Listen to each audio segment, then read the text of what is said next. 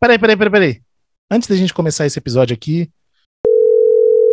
Guta, você sabia que a Milk Podcast lançou outro podcast, outro programa sobre os bastidores do mercado da música? Ah, que novidade bacana. E hoje é que a gente acha isso? Pois é, é só você procurar por Fofocoff e em qualquer plataforma de streaming ou de podcast e apertar o play. Já amei o título, Fofocoff é tudo. então vamos lá, te dou notícias. Não só dará notícias, como eu espero você como convidada também, hein? Convite aceito.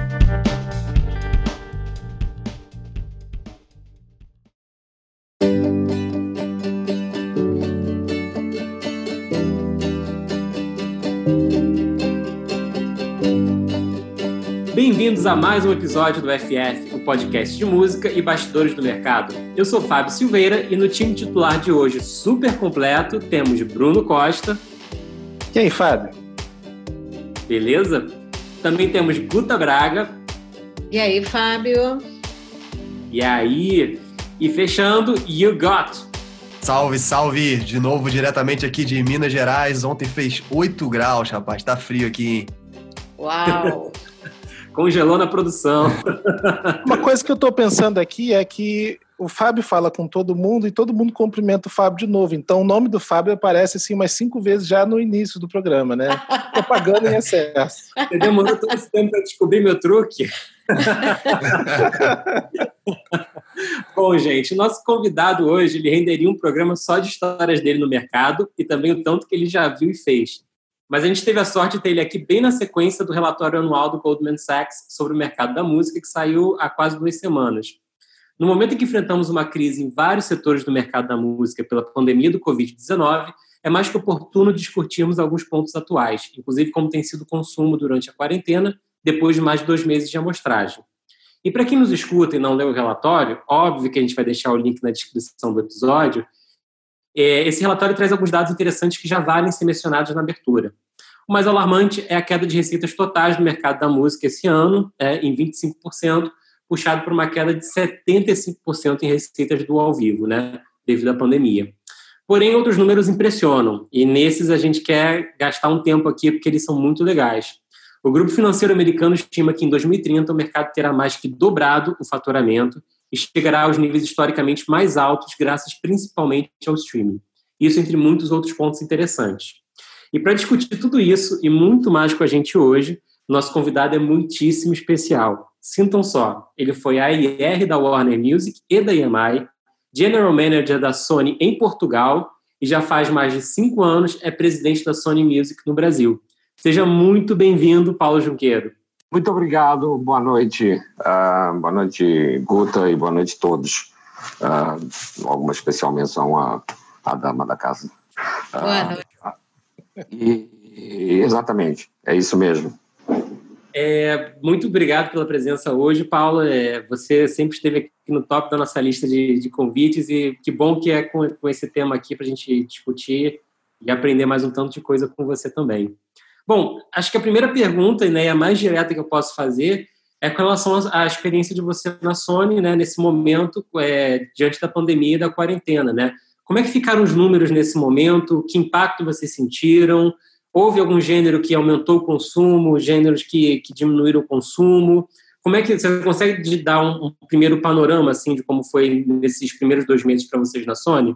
Ah, vamos tentar. Bom, desculpem logo na, na, introdução. Em primeiro lugar, muito obrigado pelo convite. Já sou fã do, do podcast, já já já estava com alguma com algum ciúme uh, de no, no, ninguém me chamar, ninguém conversa comigo, bom. ninguém me fala, ninguém me pergunta nada, ninguém quer saber o que, é que eu penso. Uh, muito obrigado, gente. muito obrigado pelo convite. Uh, como digo, repito, sou fã. E acho muito pertinente todas essas discussões e todas essas conversas que vocês provocam e a, a escolha a dedo dos convidados para cada tema, incrível. Parabéns. Uh, sobre a pergunta em si, o consumo mudou, uh, ainda está, eu acho, se adaptando um pouco a, a, tudo isso que nós estamos vivendo. Teve uma queda de, de audio streaming, teve uma, um crescimento de vídeo streaming uh, e teve também uma, uma, uma certa mudança de consumo, de hábitos de consumo. Então, o catálogo cresceu em relação ao que a gente chama frontline. Uh, as pessoas, os devices também mudaram, né? as pessoas escutam mais em laptop, menos em celular. Uh, acho que também teve uma, independente do mercado da música, teve uma dispersão de, de opções, né? teve uma, uma, as pessoas começaram a correr para outras, outras atividades como gaming, como ver televisão e, e Netflix e, e tal. Então acho que uh, com esse tempo que as pessoas têm sobrando, algumas, né? Porque, por exemplo, que eu trabalho com, com o mercado da música, acho que a gente está trabalhando dobro, mas isso é outro assunto. Uh, também teve uma mudança de comportamento conosco, né? Que trabalhamos na, no mercado. Uh, e eu acho que tudo isso é, é se vai ainda ajustando uh, aos poucos, porque não sabemos exatamente o que, é que vai sair daqui dessa, desse, dessa pandemia, dessa, desse estágio que a gente está passando. Parece que a gente tá, passou um portal do tempo e agora estamos aqui num limbo e depois passaremos outro portal do tempo para um novo normal que ninguém sabe o que, é. Então, nesse momento, o, consumo é esse, assim, em traços gerais. É, indo indo para um recorte assim bem, bem corporativo, vamos, olhar por esse lado. É, obviamente, a, a, o mercado da música, os números comprovam isso ano após ano, né?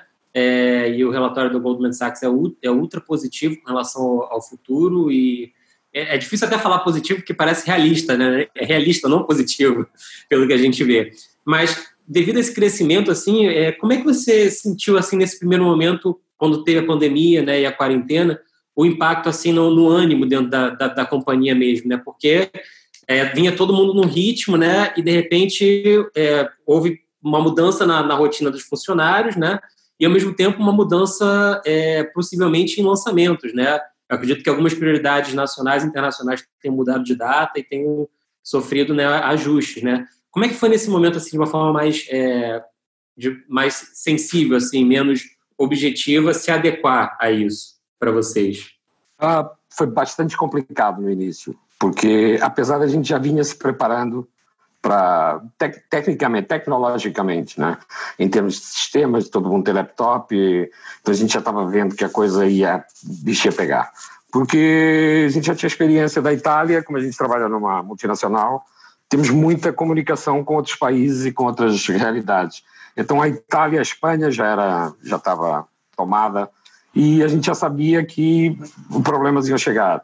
Então, na verdade, e isso é literal o que eu vou falar, no dia 15 de março, uh, eu tomei a decisão de dia 16 já não irmos. Então foi assim, foi, foi uma coisa, porque estávamos conversando, todos nós, da América Latina e tal, o AFO, nosso chefe, AFO Verde, falou, cada país sabe o que, quando tem que fechar, saberá quando tem que fechar, então a decisão é de cada um de vocês, e esse foi um fim de semana bastante intenso, de conversa, discussão e tal, internamente aqui. E aí eu no domingo eu falei, então amanhã ninguém vai. Então dia 16 a gente começou efetivamente trabalhando de casa. E no início foi, foi complicado. Ninguém sabia, né? era uma realidade nova. Uh, nós, em termos de release, por exemplo, local, nós tínhamos música dentro de casa até junho, para lançamento até junho, sem gravar nada. Uh, então estávamos mantendo o release schedule, uma coisa ou outra uh, poderia, poderia variar, mas o essencial a gente ia, ia manter, como tem mantido. Uh, o internacional, algumas coisas foram adiadas, mas a gente também não vive tanto de internacional, então não é. o catálogo internacional já existe, o frontline internacional também se não vier a música do A, B ou C, também não vai ser aquela catástrofe, né?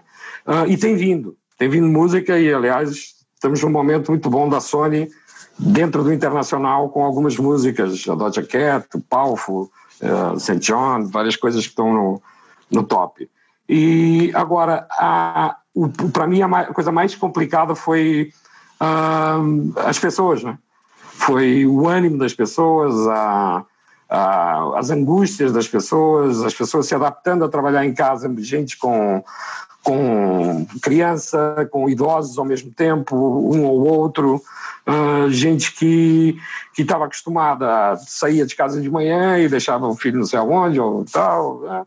ou ficava em casa e voltava de noite. Agora tem que estar em casa. E então basicamente a minha preocupação era, era essa, era como é que as pessoas iam, uh, o que é que as pessoas iam precisar e como é que nós poderíamos suprir uh, esse lado também apoio psicológico e também uh, algum ânimo e algum alento, uh, mesmo nós mesmos também não, não tendo a menor ideia do que ia acontecer.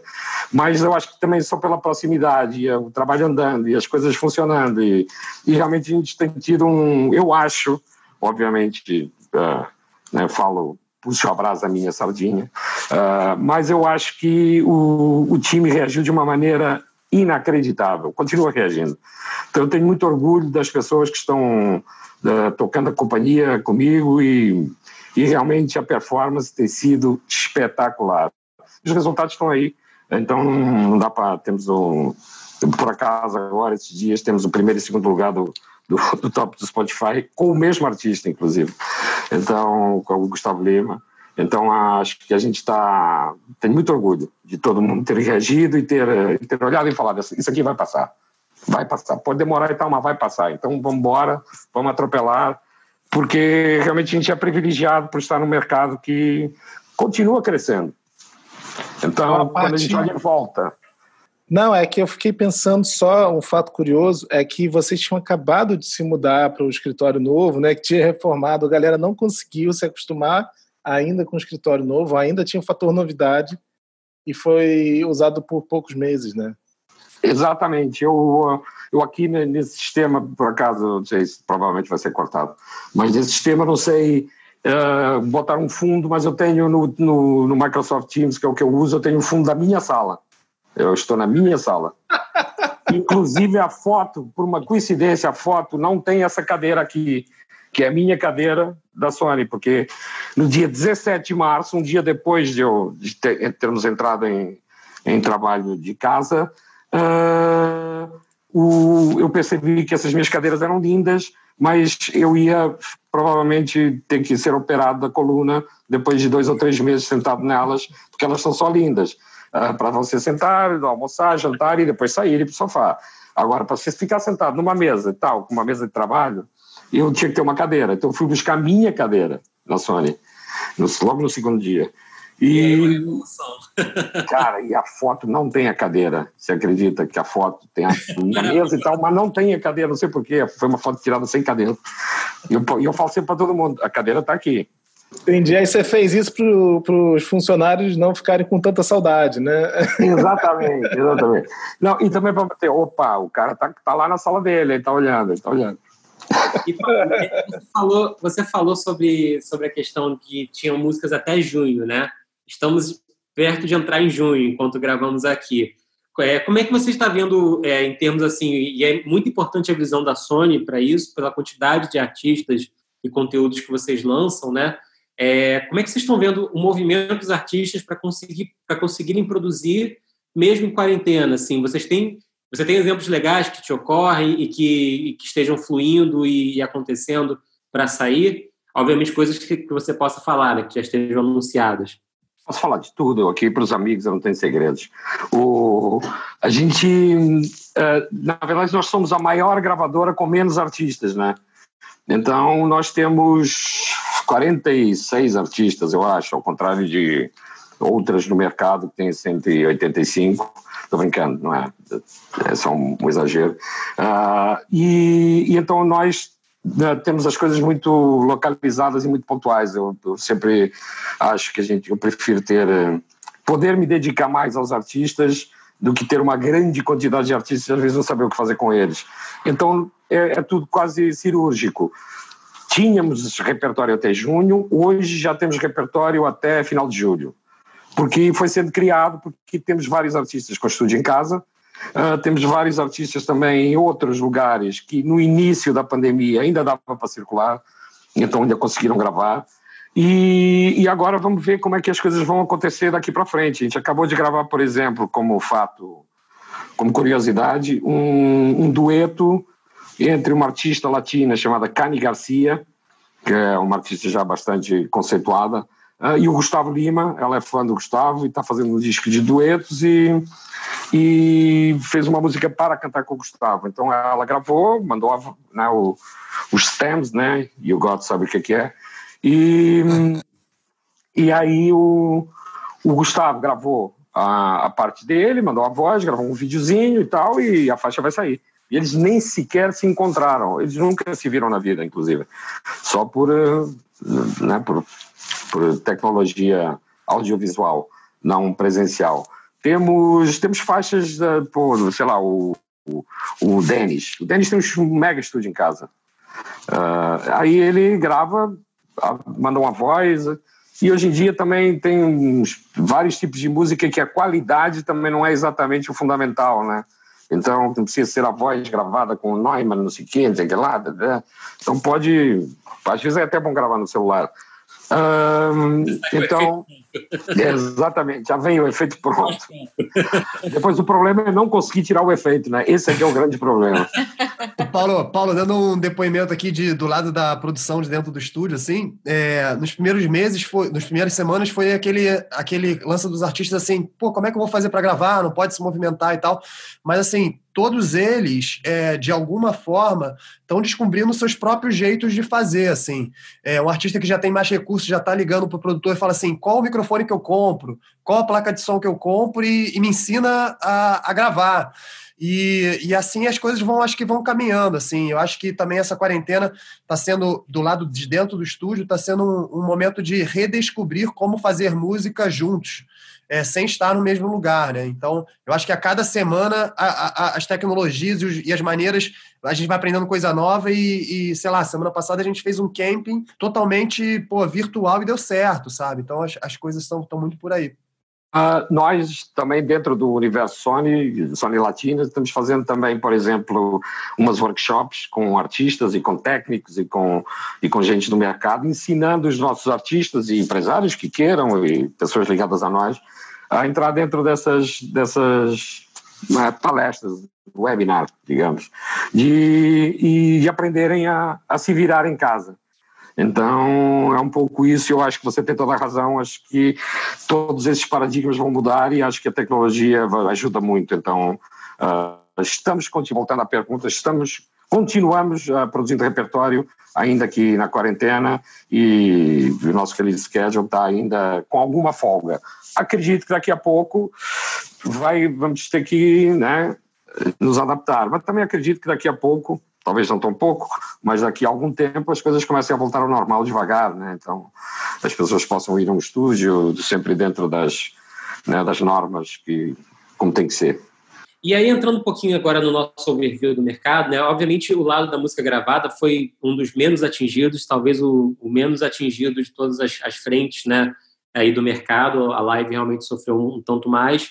É, o relatório do Goldman Sachs derruba muito a previsão de live, obviamente, para esse ano, né, cai em, em 75%, né, mas, ao mesmo tempo, é, prevê para os próximos anos o que a gente já imaginava, um futuro brilhante né, para música gravada, e isso, obviamente, coloca muitas questões para a gente aqui. Né? A primeira que eu queria, de repente, trazer um pouco para o universo Brasil é como você vê hoje no Brasil a competição das DSPs, né, das plataformas de streaming, é, e onde você acha que tem espaço para ser mais explorado? Se você acha, por exemplo, que gêneros populares estão bem representados nas DSPs, ou se existem caminhos para se trabalhar mais esses gêneros aqui, né? Só um exemplo de recorte da pergunta.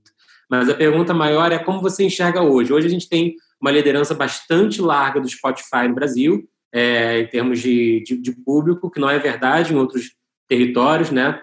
É, é, varia muito por território. E onde você acha, olhando assim o mercado, que você, como Sony, vê oportunidades de, de crescimento ou novas, né? É, possibilidades de, de angariar mais ouvintes para o streaming pago, né? Uh, é, na verdade aqui o mercado é um pouco macrocéfalo em relação a isso, né? Porque o Spotify tem um papel de protagonismo em relação uh, aos outros, às outras plataformas. Uh, eu acredito que a gente está no início ainda do, do serviço de streaming pago. Uh, porque ainda é muito ainda é muito reduzido o número em relação à população total. É claro que não podemos considerar a população total como uh, tendo acesso, uh, 100% da população tendo acesso a esses serviços de streaming, como, sei lá, eu acho que em países economicamente mais estáveis e mais ricos, eu acho que as pessoas têm mais acesso a esse tipo de coisa. Então, mas eu, eu acho que ainda está, acho não, sei, que ainda está no início, porque estamos com, sei lá, acho que 30 milhões de contas pagas, nem isso, 20 não sei quantos milhões de contas pagas, e hum, de contas totais, perdão. Uh, e eu acho que tem uma margem para crescimento se quando a gente atingir uh, ah, 10% da população com conta paga, estamos falando em 20 milhões de contas. É muita coisa já, de conta paga. Uh, isso 10% não é nada. Então eu acho que a ambição de mesmo conhecendo o Brasil, mesmo sabendo das limitações uh, socioeconômicas do Brasil, eu acho que ambicionar 20 ou 25% da população com conta paga não é uma loucura. Uh, e isso já seriam, né, 20% de conta paga seriam 40 milhões de, de contas pagas. Né? Aí é praia total, é, vamos para praia e deixa as pessoas ouvir música porque não, não tem muito o que fazer, estou brincando. Uh, mas eu, uh, é uma margem de progressão monumental. Então, eu acho que quando o Spotify, Apple, Visa, todos, todas as plataformas de streaming entrarem uh, realmente pelo interior e para lá, como se fosse uh, uma, uma TV por assinatura, que é uma coisa natural. Uh, acho também que quando os devices de, de voice control né, entrarem Uh, dentro aqui vai também ser uma outra revolução porque vai ter muita gente que, que não vai uh, ter muita aptidão, digamos assim, para mexer em tecnologia, que chega em casa e fala uh, Alexia, toca Roberto Carlos. E ela começa a tocar Roberto Carlos.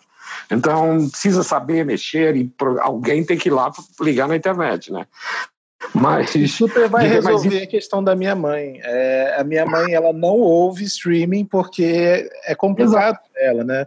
E aí eu realmente estou querendo comprar um, uma Alexa para ela é exatamente né, uma eco né, para ela poder falar, toca Michael Jackson, daí vai tocar, e por aí vai. É, eu fico pensando que depois que, que a gente perdeu o hábito de ter um microsystem, de ter um aparelho de som em casa e por aí vai, é, a gente realmente acabou ignorando algumas áreas, né, é, algumas faixas etárias e pessoas com mais é, fluência em tecnologia, né?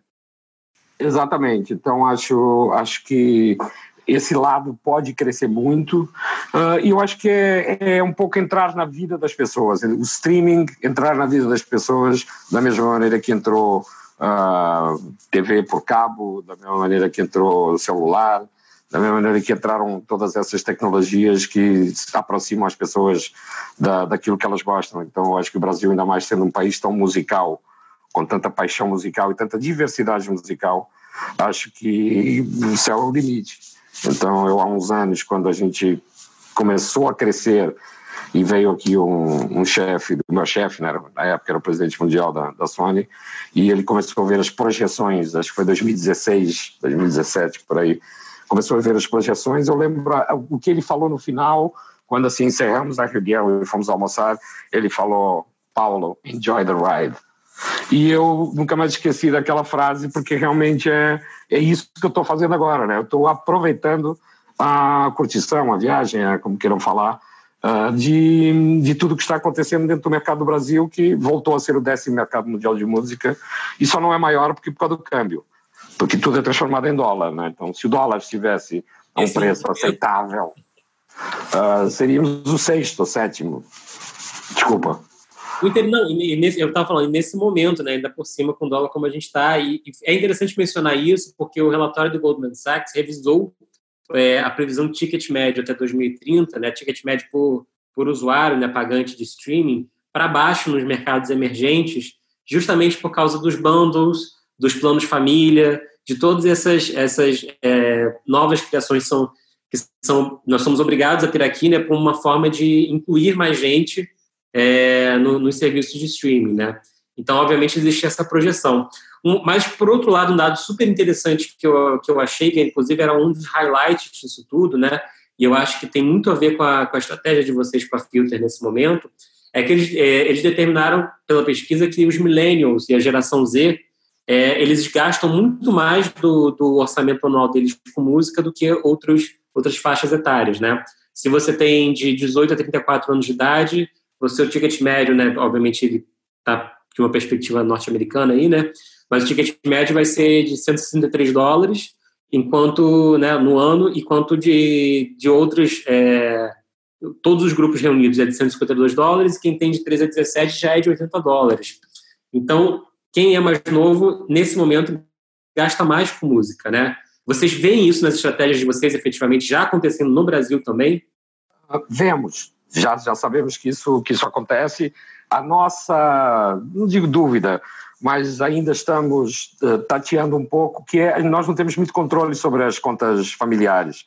A gente não sabe quem tem acesso à conta familiar, quantas pessoas fazem parte dessa conta familiar, porque por vezes é, essa conta familiar é de empresta para um amigo, porque ainda tem uma, uma conta para quatro para cinco, sei lá, e só está usando três, e então eh, tu fica um pouco essa distorção. Mas sim, nós já sentimos bastante isso. Isso já se reflete bastante nos tops também, nos charts. Quando você vai ver um chart e você vê lá um, um monte de, de funk e tal, uh, e você sabe por quem é consumido esse, esse tipo de música é consumido por millennials e por gente até 18 anos, 20, digamos assim.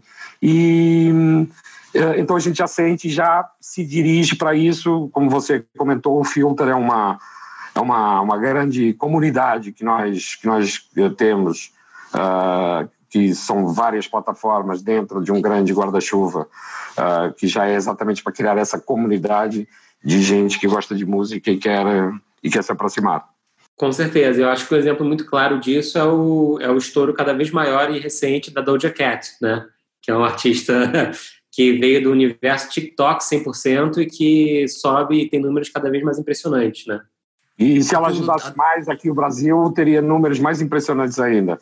Porque, sério, a Doja Cat é nossa e, e a gente é, às vezes sente um pouco de dificuldade de, de, de, de ter esse acesso aos artistas internacionais, uh, mesmo quando temos um gigante chamado Brasil e a gente mostra, fala assim, olha só, tem uma outra artista da concorrência que é mais ou menos do seu perfil, que chega aqui, entra pelo Fantástica dentro e vai falar, cara, pô, dá uma chance aqui pro Brasil. Então, eu estou falando em português aqui, uma reclamação para a Internacional, sei que não vão me ouvir, ou se me ouvirem não vão entender. Mas... Eu ouvi ela a primeira vez, foi, eu estava eu tava em Nova York no final de fevereiro agora, pegando um pouquinho de coronavírus, e aí eu vi o Jimmy Fallon, e foi a primeira vez que eu, que eu tive acesso a ela. E tá, o Doja Cat está com duas ou três músicas no top 50 internacional, cara, super bombado. Bombadaça. E aqui eu acho que vai chegar a hora dela bombar também. A gente já está já tá bem, mas ainda está já tá crescendo. Acho que ela vai, pode chegar em top 10 fácil, porque ela realmente é um personagem, é uma, é uma, é uma agitadora. Sem dúvida. E olhando agora o todo do mercado, né, é, é interessante a estratégia que a Sony vem desenvolvendo com a Filter. Realmente, é, eu trabalhando com artistas como eu trabalho, eu sei que quando são artistas que estão dentro do universo Sony, eles ganham um boost de playlist Filter mesmo assim. Realmente é um, é um sistema de playlist que funciona à parte, né? É, você, pode, você pode contar para a gente um pouquinho mais da estratégia da Filter como um todo, assim, de se tornar um meio de envolvimento do, do, do fã é, no engajamento com, a, com o artista? Obviamente é uma estratégia global, mas se tiver é, exemplos legais para citar no Brasil, eu sei que tem um exemplo aí em parceria com o Bruno também, então vocês podem se somar. o, o, o Filter, na verdade, é um grande. foi criado como uma, uma um guarda-chuva de. uma curadoria de playlists no mundo inteiro. E, e essa foi a grande necessidade que o mundo inteiro sentiu de ter trazer ouvintes para as nossas músicas. Porque as playlists do Spotify são aquelas playlists que são editadas pelo próprio Spotify e, e eles escolhem o que eles querem e a gente não tinha acesso e não tinha como uh, dirigir as pessoas levar a nossa música para as pessoas né, e trazer as pessoas para a nossa música, mais ou menos a mesma coisa. Uh, então foi criado o Filter. A partir do Filter, que é uma, uma, uma, grande comunidade de pessoas, como a gente diz, e o Filter aqui no Brasil cresceu muito, muito. Uh, só como curadoria de playlists, nós uh, começamos a aplicar o. Pegamos o nome Filter, emprestado, sem eles saberem, e quando souberam já estava sendo utilizado, então já não tinha como. Uh, mas basicamente foi isso.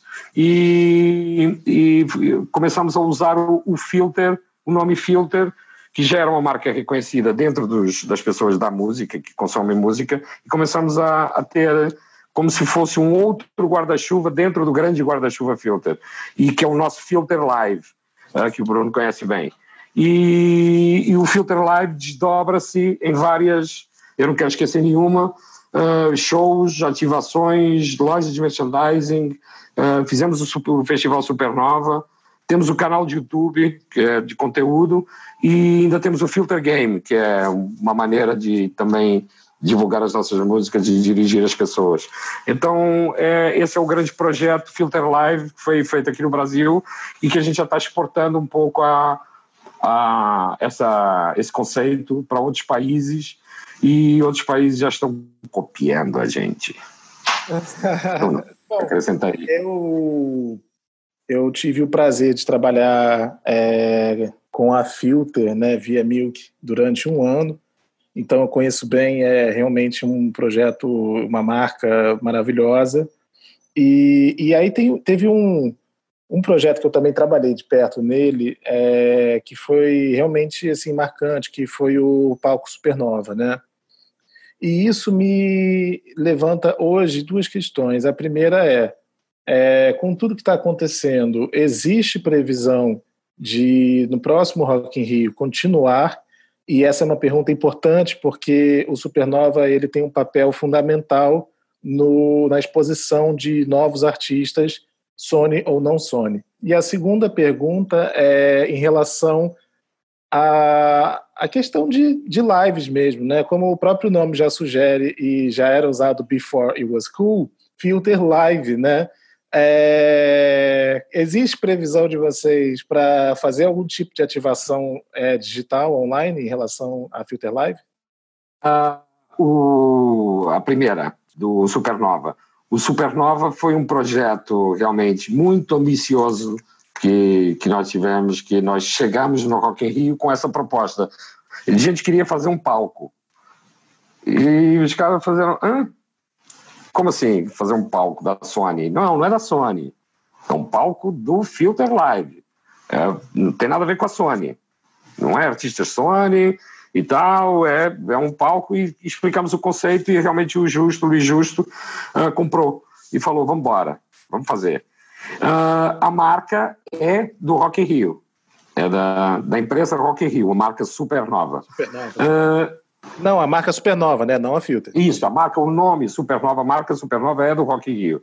E, e nós entramos com a nossa uh, plataforma Filter Live, que não foi só um conceito, aquilo ali tinha um monte de, de ativações permanentes, né, de, de, de, pessoas entrando e pedindo música para o cara, para o artista que estava tocando e tal. A curadoria, a programação foi feita com artistas uh, de qualquer gravadora, uh, independentes, e não tinha nada a ver com, com a Sony. Uh, tivemos, por ser um palco Sony, obviamente tivemos vários highlights, a Lali, que veio da Argentina e fez um show, o, Lagoon, que já estava num, num, estágio acima do que do, do, tamanho daquele palco, que explodiu, lotou. Então tivemos showzaços. Showzaços, tivemos showzaços lotados que não cabia mais ninguém a gente e o Rock in Rio ficou louco com a ideia. Uh, então chegamos a pensar fazer em Portugal esse ano. Infelizmente foi cancelado o Rock in Rio e mais uh, daqui a um ano, né, o ano que vem, se tiver Rock in Rio dentro das dimensões que era, tomara que sim, tomara que nesse momento já estejamos todos vacinados, uh, e a gente vai ter um supernova de novo. Chegamos a pensar fazer um supernova virtual, já quase respondendo a tua pergunta também com o, o, do, do Filter Só- Live. Só um breve comentário sobre o, o- o tamanho do sucesso que foi o Supernova é, no último Rock in Rio. É, o lugar geográfico dentro da cidade do rock não era o mais favorecido, muito pelo contrário, ele era assim complicado. E quando você vê que aquele, todos os dias aquele lugar encerrava a noite lotado, você vê que teve um acerto de curadoria realmente muito forte. Teve sim, e isso também é um motivo de orgulho nosso, e foi e também causou muito impacto nas bandas, né? Ah, e nos artistas, e, e foi talvez assim um pouco ah, um festival indie dentro do Rock in Rio, que é completamente mainstream, né? Então, ah, foi a oportunidade de artistas que jamais tocariam no Rock in Rio para se apresentarem ali e terem uma, uma visibilidade que, que jamais teriam. Então, ficou todo mundo muito excitado com, a, com os resultados e realmente os resultados foram incríveis. A gente tem até uma apresentação dos resultados, quantas pessoas atingimos, etc. E as reações das pessoas. E muita gente falando que o sonho dele ah, era tocar no Filter no, no Supernova. Então, quando você cria assim, uma marca de falar, opa, que legal. E, e essa história das lives, outro dia eu ouvi uma muito boa, que foi, não sei quem, não sei quem, vai fazer uma live ao vivo. Aí eu falei, opa, legal. Ah, então, a live já deixou de ser uma, uma, uma tradução do ao vivo. A live já é uma marca, é um, é um substantivo, é um, é um, um estado de espírito. É um evento, fazer é uma- um evento. é um evento. É porque É, live e streaming é pra fazer ao complicado, né? É, falar live streaming é complicado, o pessoal tá usando mais live, né? É engraçado. É, exatamente. Então é o, a live é uma, uma live ao vivo. Ah, sim, voltando aí ao, ao filter. Quando acabar isso tudo, vai ter as casas de live.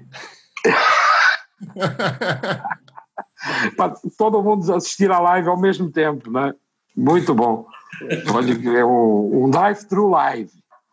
Ah, e ah, o filter digital, né? Transformar o filter em, em- também já já estamos ah, trabalhando no assunto. Ah, queremos queremos exatamente fazer isso. Nós, como Sony e como Filter, também já estamos captando patrocínios, já estamos produzindo lives, já produzimos algumas lives e tal, mas ah, dentro do canal do YouTube também, do nosso, do, do Filter Live. Depois eu te mando os nomes, tá? Mas maneiro, bem legal. Por favor, por favor. Queremos, exatamente. É porque eu, eu também acho que chegou uma. ah, existe um público para ah, o que a gente apresentou no Supernova. Tanto que o público estava lá, como você falou, estava lotado. Então existe, não é aquela coisa de não, o rock morreu, o não sei o que morreu. Não, as pessoas não querem mais isso, não querem mais aquilo. Eu, primeiro, eu não tenho esse poder para saber o que é que as pessoas querem. Ah, aliás, quero mais é que as pessoas me falem o que é que querem, para eu dar para elas o que elas querem. E não eu falar para elas o que elas querem. Ah, o máximo que eu posso fazer é falar: ó, tem aqui um artista incrível que você não conhece. Aí isso tudo bem, né? Mas o que eu quero mais é que me digam o que é que querem. Ah, e eu acho que existe muito público e cada vez mais muitos órfãos que não estão mais afim de ouvir o, o top 50 do Spotify, digamos assim. Nossa, eu não sei se isso aí vai causar um problema seríssimo e eu vou ser expulso do Spotify, mas. O problema não é do Spotify, né? Não é culpa deles, pô. Não, um, um ponto que eu acho que é super importante e que tem super a ver com isso que você está falando, Paulo, agora, justamente, é justamente o, o crescimento do consumo de catálogo nesse período que a gente está, né? Isso é algo que é um, é um, é um resultado completamente inesperado do- da situação que a gente vive. Então, isso acendeu para vocês novas perspectivas e novos. até, até um, um estímulo extra para se trabalhar catálogos de formas diferentes?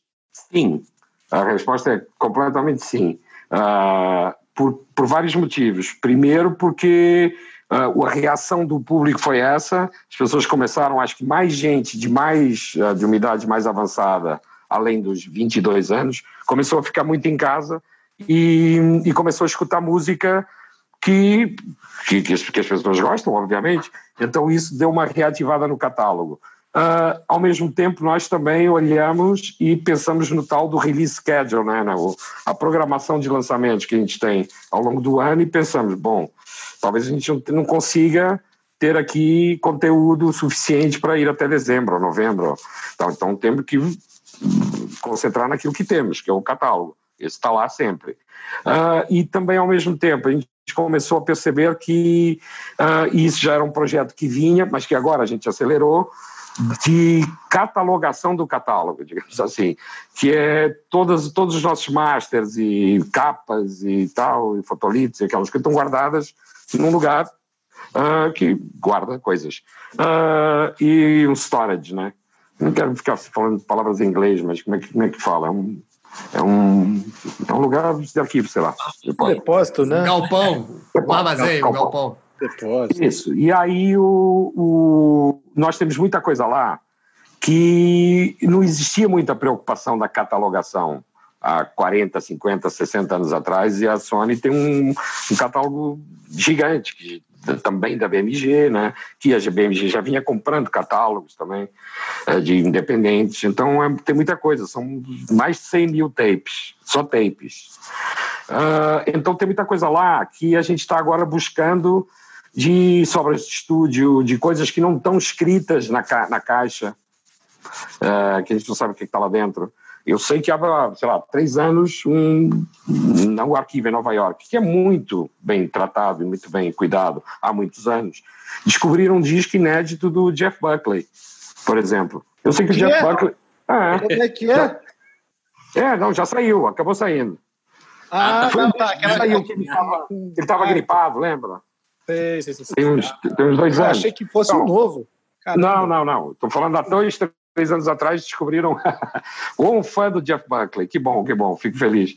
Então o cara descobriu um disco que o Jeff Buckley chegou em Nova York e tava, tinha uma sessão de estúdio marcada, o estúdio estava marcado e pago, basicamente, e ele estava gripado e não conseguia fazer a sessão de estúdio. E o manager, sei lá quem, produtor, falou, pô, mas por que você não vai até o estúdio de qualquer jeito? Você vai, vai ficar no hotel? O cara falou, ah, vou, já tá lá, vamos lá. E aí ele saiu tocando músicas gripadaço. Cara, hoje, o gripadaço é lindo, é ótimo, é maravilhoso, não, tem, não tá nada gripadaço, é, tá com uma voz um pouco mais rouca, mas vamos nessa, porque é material inédito de Jeff Buckley, cara, fazer o quê? Sabe? Então, esse tipo, tomara que eu encontre, eu, Sony, né, ah, que a gente encontre um, um, um Jeff Buckley, né, nosso aqui, que um disco, sei lá, imagina, Zé Ramalho, nunca saiu. Ah, ah, a gente já descobriu um, hein? Já vou falar aqui publicamente, que foi o Gork uh, que, que me chamou a atenção e falou tinha descobriu uma matéria do Nelson Mota de 1350 falando de um disco do Cassiano que ele tinha gravado um disco em 1971 ou dois ou alguma coisa assim e que esse disco o Cassiano rompeu o contrato com a CBS na época e proibiu o disco de sair. Eu corri atrás do disco como encontramos os masters multitrack mixamos, Cassim e Gorky mixaram o disco, uh, chamei o Cassiano na Sony, que é um trabalho uh, incrível, uh, e, e, aí ainda estamos agora vendo o que é que a gente vai fazer com o disco, o Cassiano também tem outras coisas, outras prioridades e tal, mas bom, já conseguimos descobrir um disco que nunca saiu, por exemplo. Ouro, né? Cassiano, pô, incrível. É. Ano é incrível. Então, nessas, essas negociações são complicadas, porque assim, tem gente que ainda tem dificuldade de encontrar alguns produtos na prateleira, né? essa prateleira virtual. Uhum. E a gente sabe que muitas vezes isso é porque não chegaram a um consenso, um acordo. Então, esse catálogo ainda é um problema para alguns artistas, essa negociação e trazer esse catálogo para ficar disponível? Muito boa pergunta, porque, ah, na verdade, a Sony, quando os direitos digitais começaram a a ser uma realidade e, e, e, termos que manejar isso e termos que lidar com uma coisa que não sabíamos muito bem como era, mas é o download, é não sei o quê, é o ringtone então uh, a Sony uh, optou por, um, por, optou não, cumpriu o, o determinado de não lançar nada que não tivesse expresso acordo escrito, ao contrário de outras gravadoras que saíram lançando e agora estão com um processo nas costas. Então, um dos motivos pelos quais a obra do Chico só ficou disponível há um ano e meio, dois anos, uh, foi porque a gente não chegava a acordo. Então, né, o artista queria tanto e nós não tínhamos esse tanto para dar e, E, a gente foi andando, andando, andando, andando, até que um dia a gente conseguiu chegar a fechar um acordo e uma negociação e disponibilizamos o catálogo do Chico. Então, sim, respondendo a tua pergunta, Guta, ainda tem muito contrato que não prevê o digital, portanto, não lançamos. Muito contrato que o artista morreu e é cuidado por um herdeiro que não entende absolutamente nada e acha que uma música gravada em 1932 vai comprar 10 apartamentos na Barra, não vai. Então, uh, tem gente que não entende, acha que uh, aquela música é o thriller do Michael Jackson. Não é. É só uma música que o seu tio avô gravou. E se a gente ia ser muito legal a gente disponibilizar. Mas se você não deixar, a gente, a Sony também não vai falir. Até Roberto então, Carlos, né, foi um case, né, que foi muito foi. bem orquestrado, né? Fala um pouco sobre esse case, porque foi bem interessante, né, o lançamento dele.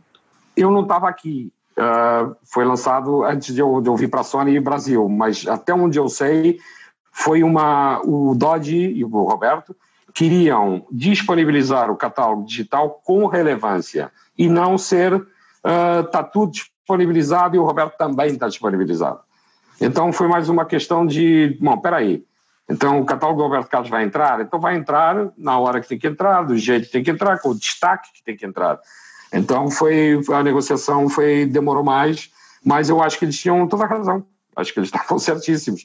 É claro que quem estava sentado naquela cadeira na Sony na época não achava muito, porque, obviamente, eu também entendo, porque queria disponibilizar o catálogo do Roberto Carlos, como é óbvio. Então, Uh, eu acho que os dois estavam certos e, e acabou sendo quando, quando, quando teve que ser, né? quando o Roberto quis e quando a Sony também acordou. E um sucesso, né? E um sucesso, um lançamento um sucesso. todo o catálogo.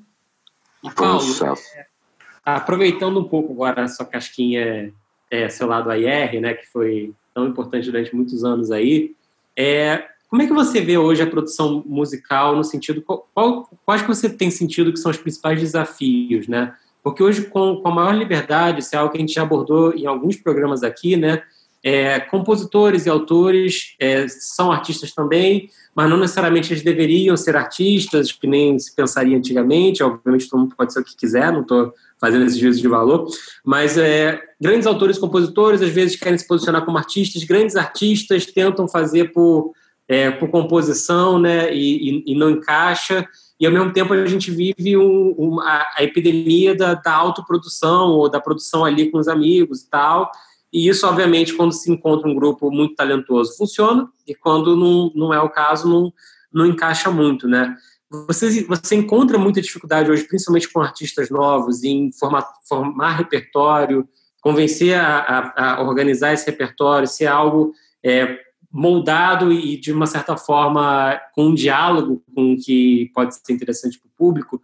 Ou quais são os outros desafios que você enxerga, até pensando na no formato, nos formatos diferentes de produção que tem hoje, né? Ah, vou começar respondendo no início tudo, no início da pergunta você falou de minha experiência de AIR. Eu na verdade eu comecei minha vida como um, como assistente de estúdio, né? Eh, literalmente servindo café e enrolando cabo. Eu enrolo cabo até hoje. Olha aqui, não preciso ir mais longe. Todos os meus cabos estão assim. Ah, do lado, não fiz de propósito tá aqui. Uh, o, eu... Não, é, é, um podcast, tá? O, o cabo dele tá muito enroladinho, tá enrolado igual a gente coloca no estúdio, assim, nas araras e tal. Exatamente. O Yugot sabe exatamente o que é que eu estou falando. Uh, e depois eu comecei como técnico de som ainda em Portugal, depois vim para cá como técnico de som, e depois comecei a produzir discos, e depois virei a IR. Mas eu, como AIR, eu, eu, eu, o que eu queria, na verdade, era produzir os artistas da, da Warner, né? Porque eu já produzia antes de, ser AIR. Então foi por isso que eu fui parar na Warner, porque eu já trabalhava muito com os artistas da Warner. Muito por causa do André Midani e tal, e minha, e, e aquela, aquela rapaziada daquela época. E, e, e aí eu, eu depois né, virei AIR e acabei uh, me tornando o que sou hoje, que eu costumo falar que eu não sou o presidente da, da Sony, eu estou o presidente da Sony. Então, é uma coisa que sempre temporária, porque na verdade o que eu sou mesmo é um técnico de som, que é exatamente o que eu gosto de fazer. Hoje em dia já não, porque né, se eu chegasse ali no estúdio do Yugot, eu ia olhar para aquilo que nem um boi para um palácio E falar, o que, que, é isso aqui? Uh, já estou completamente defasado. Então eu acho que tudo mudou e também a relação com os artistas uh, mudou.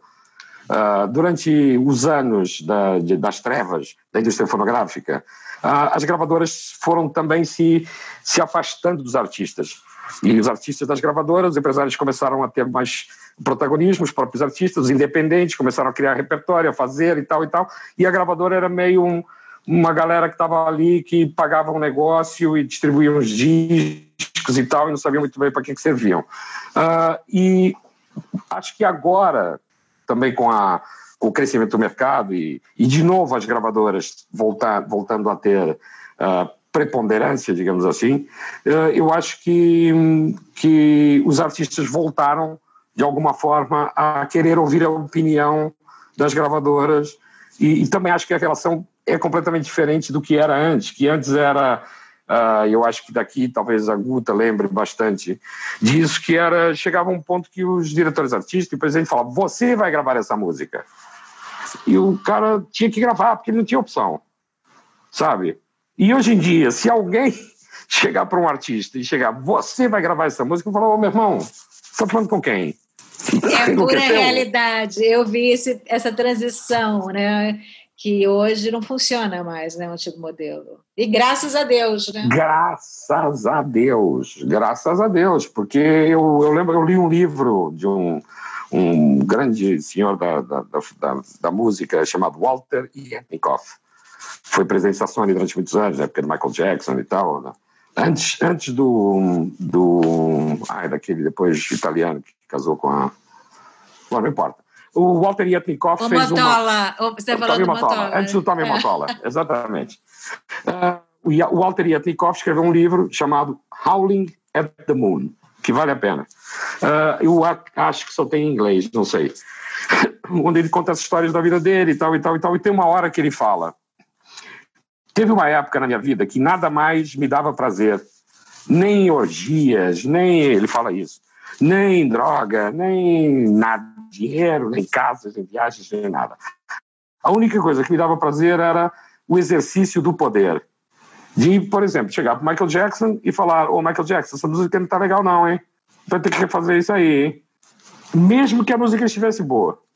Ou falar para o Bob Dylan: Ih, Bob, tá meio assim já perdendo inspiração, né? mesmo que isso também não fosse verdade, não importa. Que o prazer do cara era o exercício do poder. E isso tem que ser colocado naquela perspectiva que as gravadoras tinham muito poder, esses homens tinham muito poder, e um poder bastante nocivo, inclusive. Hoje, voltando para a sua pergunta, eu acho que tudo mudou, essas relações mudaram. Uh, acho que muita gente, uh, com a crise da música, vazou, foi embora, e foram montar restaurantes e abrir outros negócios. E, e acho que quem ficou é porque gosta e o sangue novo que entrou uh, também é porque quer. Então a Sony, que é um caso que é um caso que eu conheço muito bem, obviamente, uh, a gente tem muita gente nova, muita gente jovem. Né? O, o, Bruno sabe que lidou com muita gente ali, que é uma é uma geração, uma galera muito muito jovem. Tentamos manter muita gente com experiência, obviamente, com a história da companhia, etc., tentar ter esse mix. Mas ali à frente da batalha, do, da parte de marketing, IR, criativo e tal, é, é, uma galera muito muito nova, que também já fala a mesma linguagem dos artistas, que também já fala, você também já não pode gritar com o funcionário, porque naquela época das gravadoras, pô, eu cheguei a, a escutar, não para mim, graças a Deus, mas cheguei a escutar numa reunião, você é um idiota para que, que você serve?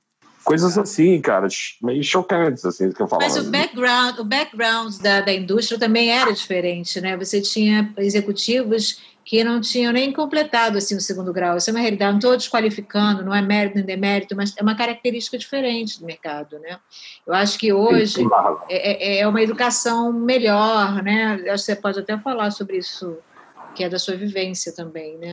É, eu, eu me sinto, às vezes, um Forrest Gump no meio desse mundo da música, né? Quando um dia eu estava saindo da, da minha terra, lá em Portugal, com meu filho e com a minha filha, que é um buraco com 8 mil habitantes, 10 mil, chama Fundão.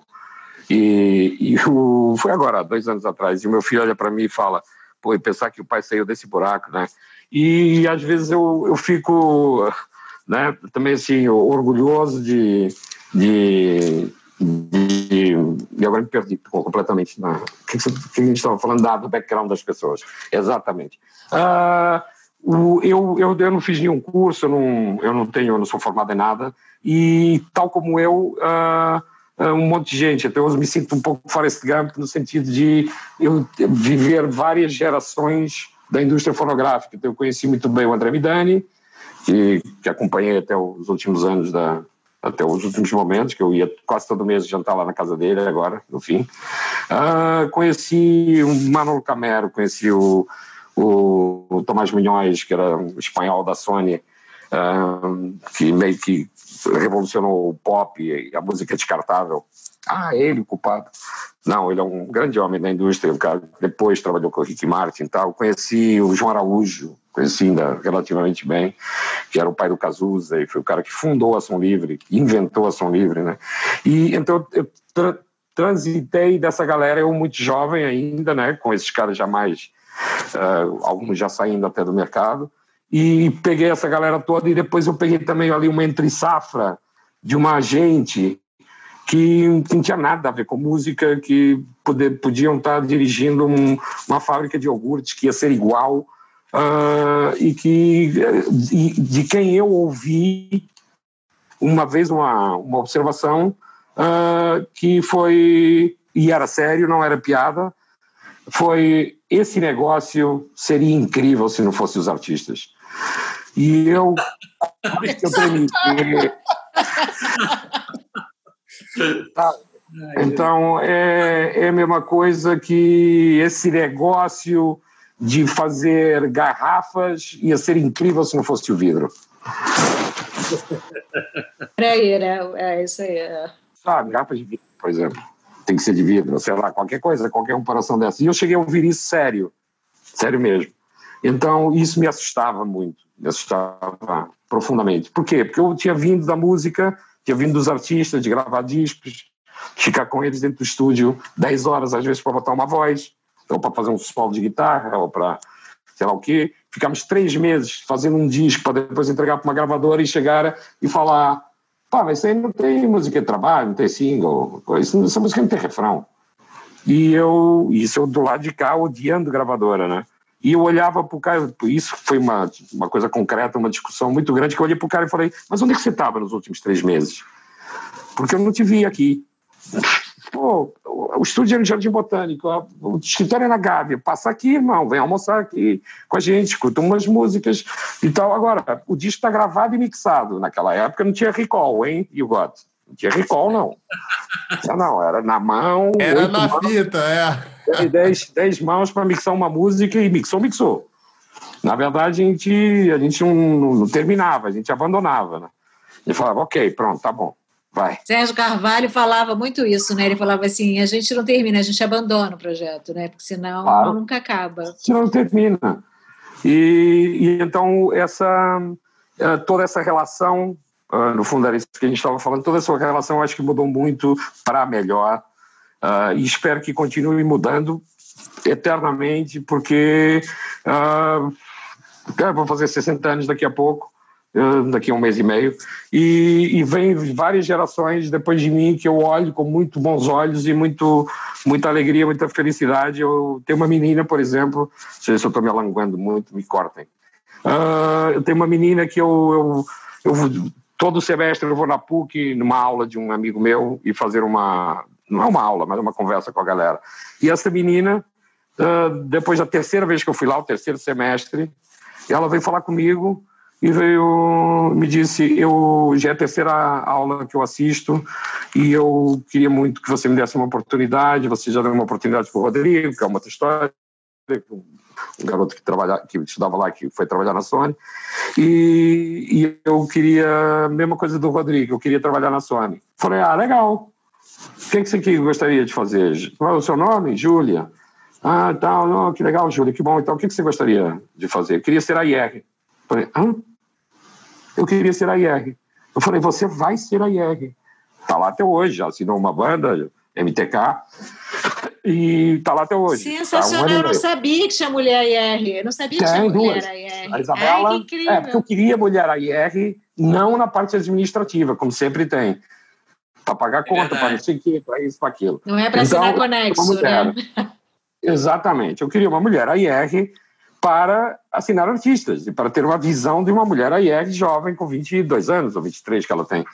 A Júlia é incrível. Uma, eu acho que a Júlia vai Parabéns, Paulo. porque Muito muito obrigado. Eu fiquei muito feliz, sabe por quê? Porque nunca ninguém na vida me disse que quer ser AIR. Porque ninguém sabe o que é ser AIR. Ah, isso eu estou falando Eu fora quero das ser AIR, Paulo. Eu quero ser AIR. ah, muito bom.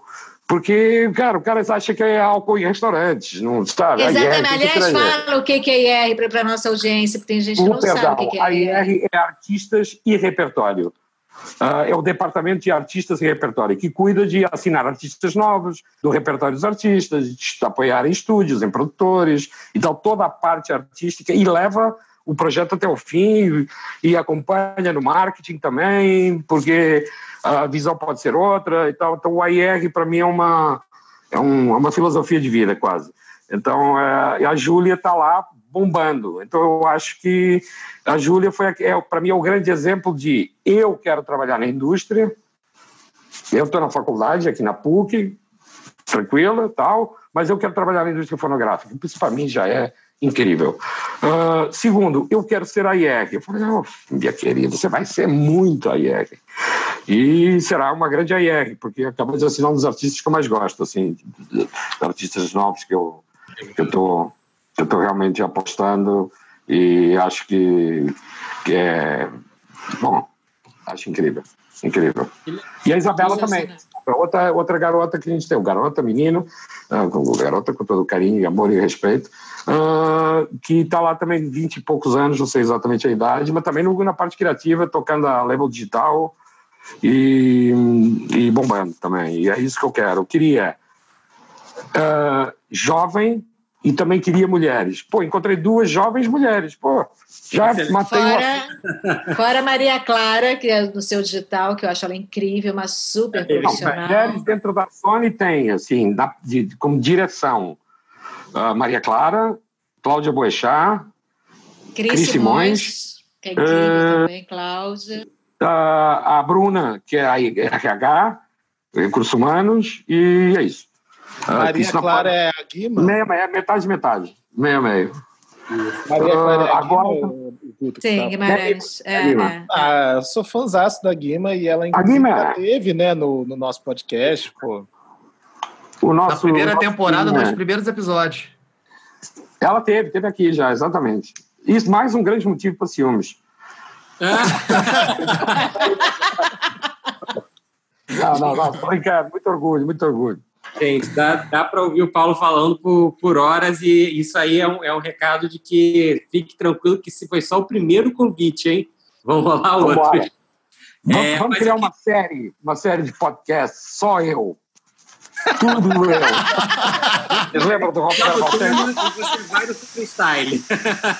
O Paulo lembro do lembra- to, né? Roberto Valtena, você também, não? Não.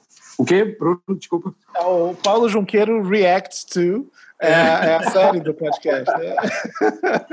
Exatamente, Um exatamente. monte de temas. Antes da gente, antes da gente partir para o Aperto Play, eu queria só fazer mais duas últimas perguntas, que é a seguinte. Para você, é, qual é o seu... O que, que você entende que é o maior desafio hoje no mercado brasileiro para a Sony? É, e também se você tem artistas ou gêneros, principalmente gêneros que vocês estejam de olho, é, entendendo que daqui a algum, a algum tempo, um, dois anos, são gêneros que, que tem tudo para estar ali é, flutuando entre o, entre o top das paradas. Ah, qual era a primeira pergunta? Desculpa. A primeira pergunta é para você qual é o maior desafio no mercado brasileiro O hoje? maior desafio e tal. O, o maior desafio, o maior desafio hoje, pô, tava, essa me pegou. O maior desafio, ah, eu acho que talvez o o maior desafio seja ah, encontrar uma, uma forma, pelo menos eu estou bastante focado nisso, de como é que a gente leva a música ah, realmente para dentro do, desse universo game e realidade virtual e realidade aumentada e tudo o que aconteceu agora com o lançamento do Travis Scott, por exemplo, que eu fiquei fascinado, eu falei, eu quero isso aqui para mim. Eu Tema do nosso podcast anterior, inclusive, no episódio anterior a gente falou exatamente sobre isso.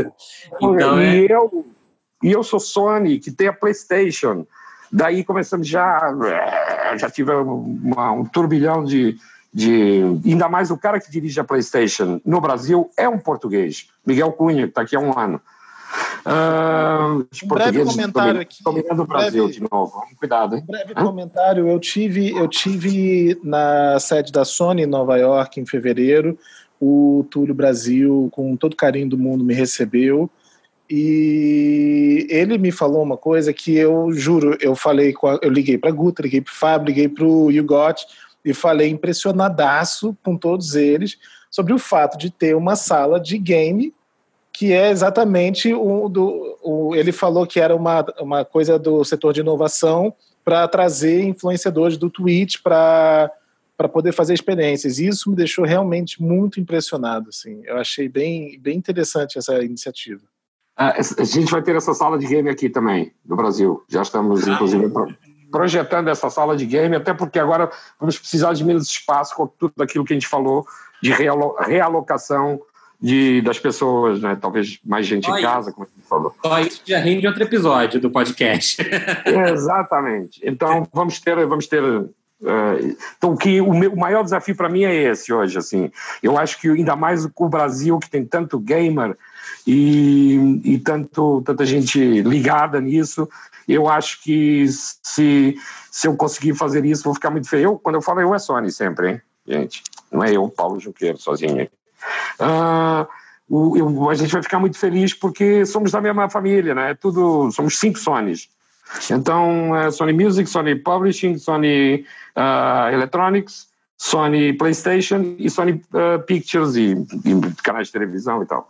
Então, eu acho que se a gente conseguir realmente ser One Sony, como é o projeto mundial da Sony, eu consegui, imagina, customizar um jogo da PlayStation para o Brasil com um artista brasileiro, sabe?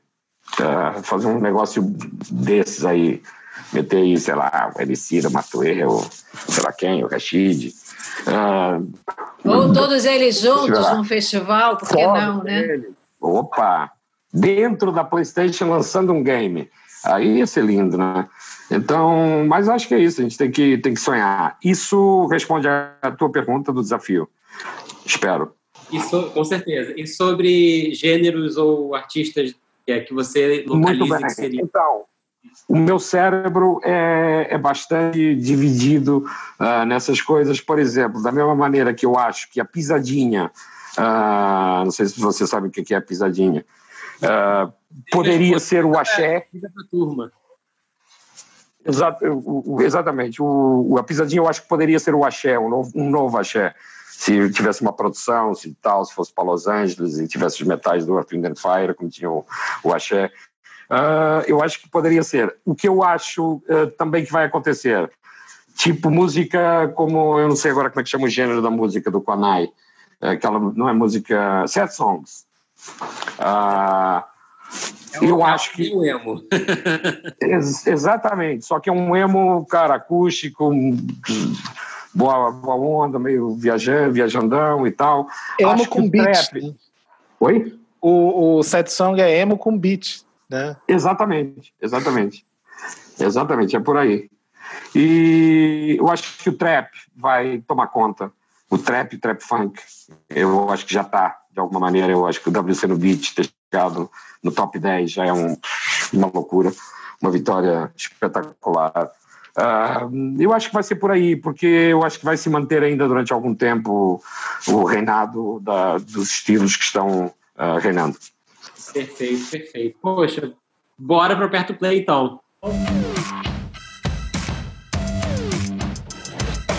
Pois bem, gente, aperta o play. Como sempre, a gente vai começar com o nosso convidado. Paulo Junqueiro, para quem você aperta o play? Então, eu aperto o play para MTK, uma banda nova que eu falei há pouco. Uh, incrível, incrível. Prestem muita atenção no MTK. Uh, ah, Sete Chaves, uma, uma das músicas.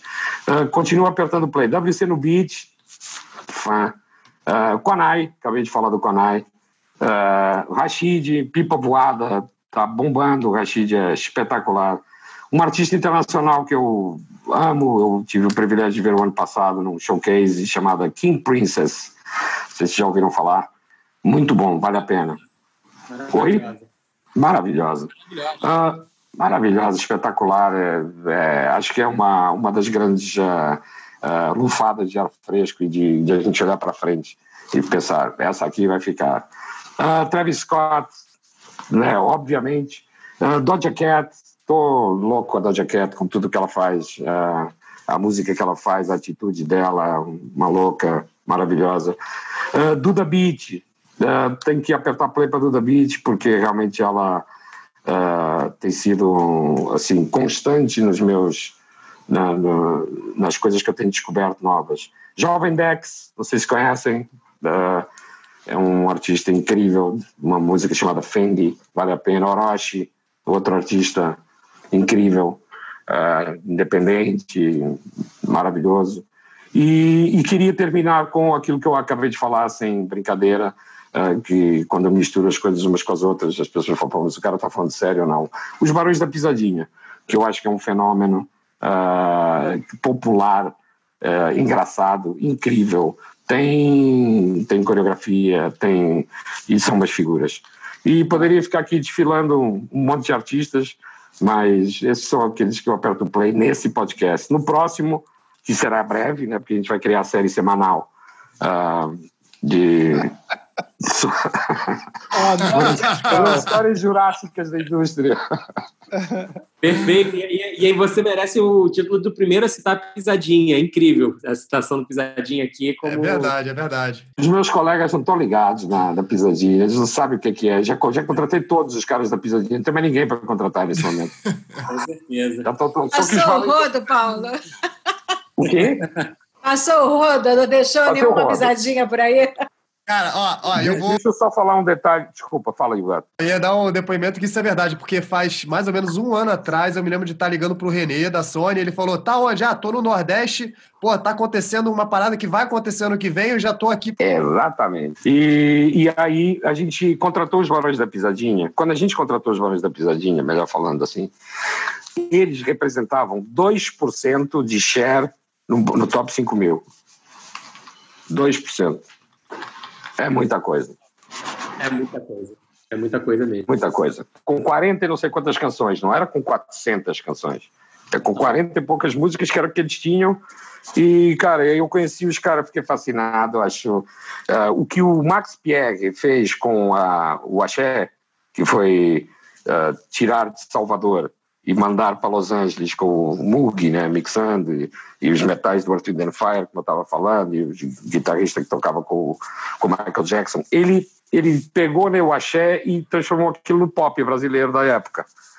Isso. E se a gente conseguisse fazer isso com os Barões da Pisadinha, ia, ia ser incrível. Mas eles mixam o disco no quarto. Isso é um outro episódio. Depois eu te conto, isso eu é... No quarto de hotel. Muito bom. E dando, dando sequência aqui, então, é, vai You Got, You Got. Para quem você aperta o play essa semana? Muito bem, muito bem. Vou dar até um outro depoimento. Essa semana eu tive que escutar. Eu sempre falo de música latina aqui no, no podcast, né? Então, essa semana tive uma experiência de voltar a escutar umas coisas de rock latino que eu não escutava há muito tempo, porque eu fui trabalhar como artista, e aí, artista millennium, né? Falou, pô o, o, minha formação era o, era o lance da Rebelde, do, do RBD, o rock mexicano, e a gente começou a ouvir um monte de coisa para trás que eu não escutava, tipo, há 20 anos, assim. Então, rolou uma, uma nostalgia, assim, do, do pop mexicano. Fui ver até que tinha lançamento novo da Dulce Maria, que era uma das, das rebeldes, mas não vou apertar o play porque não gostei. Essa não fica no, não fica no, no aperto play, não. É muito. Parece que tá fazendo o mesmo som de 20 anos atrás, assim, sabe? Tipo. E uh, eu acho que o, tudo que aconteceu no RBD foi muito legal por um, uma questão cultural, a questão da televisão, marcou a vida de muita gente. Mas, assim, acho que o, pô, tem que, tem que, as coisas têm que se é, reciclarem, sabe? E aí, falando em reciclagem de rock, e aí eu não sei se eu estou fazendo um, um, jabá ou não, mas eu acho que eu estou fazendo um jabá para o Paulo. É, vou falar do Carlos Vives, Carlos Vives, eu acho que é Sony, Paulo, ele é, ele é Sony? Sony Music, Sony Music Colômbia. Muito legal. Então, colombiano, cara, tipo uma sumidade da música latina. Eu gosto muito dele, não pela a parte do, do, do rock é, em si, latino, mas sim pela, pelo lance da, da, da, mescla, né, do rock com a cúmbia. Isso eu acho fascinante, assim. Ele é um cara da Colômbia da parte do Caribe, né? Então, de onde vem a cúmbia ali, acho que ele é de Santa Marta, se não me engano. E tá lançando essa semana aí uma música com o Alejandro Sanz, que é outra sumidade da música latina. Então, cara, quando dois pesos pesados desses se juntam, tem que mencionar, tem que fazer menção honrosa. Então tá aí pela Sony, a música se chama, eu acho que For Sale, tá? Dos dois. Maravilhoso, maravilhoso. E Bruno, para quem você aperta o play hoje? Meu aperto play vai para Cia, que tem, bom, traz um pop redondo como sempre, bom como sempre, mas com um título curioso para os tempos de hoje, né? Parece que é uma saudade, né? O nome da música é Together. Que legal. Guta, eu sei que você tem lista aí, então para quem você aperta o play hoje? Ah, então eu tive uma grata surpresa, que o meu player me avisou de um lançamento de um artista que eu acho incrível, o nome dele é Tigana Santana, o nome da música Milagre dos Peixes. Chiganá, ele, ele é um artista assim, muito especial. Eu o conheci no show da Natura, é, quando a Natura colocou todos os artistas que seriam patrocinados né, durante o ano naquele projeto maravilhoso da Natura. E então, é, ele, ele parece muito com o Milton Nascimento. Para mim, ele é um deus negro. Você vê o Tiganá no palco, você sabe, absorvido pelo, pelo artista. É incrível a presença dele. Então, tiro para o Tiganá, tiro para a Isa, que está com uma música nova chamada Let Me Be The One, Tá? Ela não está cantando em inglês, embora ela cante maravilhosamente bem inglês. E eu, como sou uma boa rapper, rapera, né? Eu, eu, eu adoro um rap, eu vou também tirar, eu aperto play para o Freud, com a música Best Friend. Muito que bem, muito que bem. Meu, meu legal, aperto play legal. hoje está tá solito, é, mas é um solito muito, muito bem, é, que é o disco novo da Mamundi, que sai essa semana, chamado Mundo Novo. É um disco lindo de morrer. É, participei de uma audição via Zoom semana, essa semana e via Zoom, né, a gente sabe que o, que o áudio não é a melhor qualidade necessariamente, mas emocionou todo mundo que estava que tava ali escutando. Então, recomendo muito que escutem. É um passo adiante da carreira dela, muito, muito importante. Mamundi, mundo novo, cheio de, de, de músicas interessantes e de, de músicos incríveis tocando com ela. É um som mais orgânico, menos baseado nos sintetizadores e que realmente coloca é, a voz dela na frente como a grande cantora que ela é. Gente, é isso então. Legal, Paulo, muito obrigado pela presença. Você é sempre muito bem-vindo aqui, a casa é sua. E com certeza, só hoje eu já elenquei pelo menos três temas de outros podcasts. Então pode ficar tranquilo que a gente vai te encher o saco. Oh, muito obrigado, muito obrigado, Guta, Bruno, Yugot. Foi incrível. Muito obrigado pelo convite. Adorei. Uh, pô, falar de falar das coisas que a gente gosta com amigos é a melhor coisa que tem, né? Então, é, nesses tempos que a gente está uh, fisicamente tão longe, consegue ficar também uh, próximo filosoficamente e espiritualmente. Isso é muito bom. Muito obrigado pelo convite e vou cobrar a série uh, Paulo Junqueiro fala merda. Por exemplo, pode ser um bom, um bom, um bom título, não sei, é uma, é um chute. Eu, eu... Ô, Paulo, ô, Paulo, você falou que você veio, que você, a sua terra é Fundão, né? Fundão é a terra da cereja, não é? Caramba, como é que você sabe? A próxima, o próximo podcast tem que trazer cereja, hein? Para quem não sabe, Fundão é na, é na Serra da Estrela, né? Por ali. Exatamente, no, no, na base da Serra da Estrela, onde é feito o queijo da serra. Muito o famoso legal. queijo da serra, mundialmente famoso queijo da serra, é feito lá na minha terra. Já então, e a cereja lá, dizem que é a capital mundial da cereja. Mas isso eu acho que é um cara lá. de um prefeito que era, que era bom de marketing, que o cara criou essa, essa marca. Mas a fruta é muito boa. Chama Fundão porque é criado por duas serras. Era uma, um vale criado pela Serra da Estrela e a Serra da Gardunha. E a cidade fica lá embaixo no, no fundo, no fundão. Então, um microclima. É um microclima, inclusive um microclima cerebral. Porque só tem maluco ali naquela cidade, cara. Não sei porquê, deve ser do microclima que tem ali. Já, já, fica, já fica o meu voto para que o próximo seja ao vivo com, com direito a delícias. Gente, Isso, a cereja que está certo. A cereja do bolo, a cereja do bolo, vai rolar no estúdio. Exatamente. Muito obrigado, gente. Muito obrigado e até o próximo episódio do Fast Forward. Tchau. Valeu, valeu. Tchau, tchau. Valeu, tchau.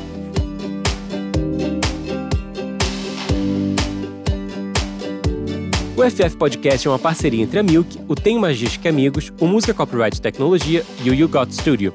O editor-chefe é Fábio Silveira e a produção é de Fábio Silveira, You Got, Guta Braga e Bruno Costa. A captação de áudio e a finalização são feitas por You Got no You Got Studio, no Rio de Janeiro. A trilha sonora é de You Got, Suliano e Bian. Até a próxima!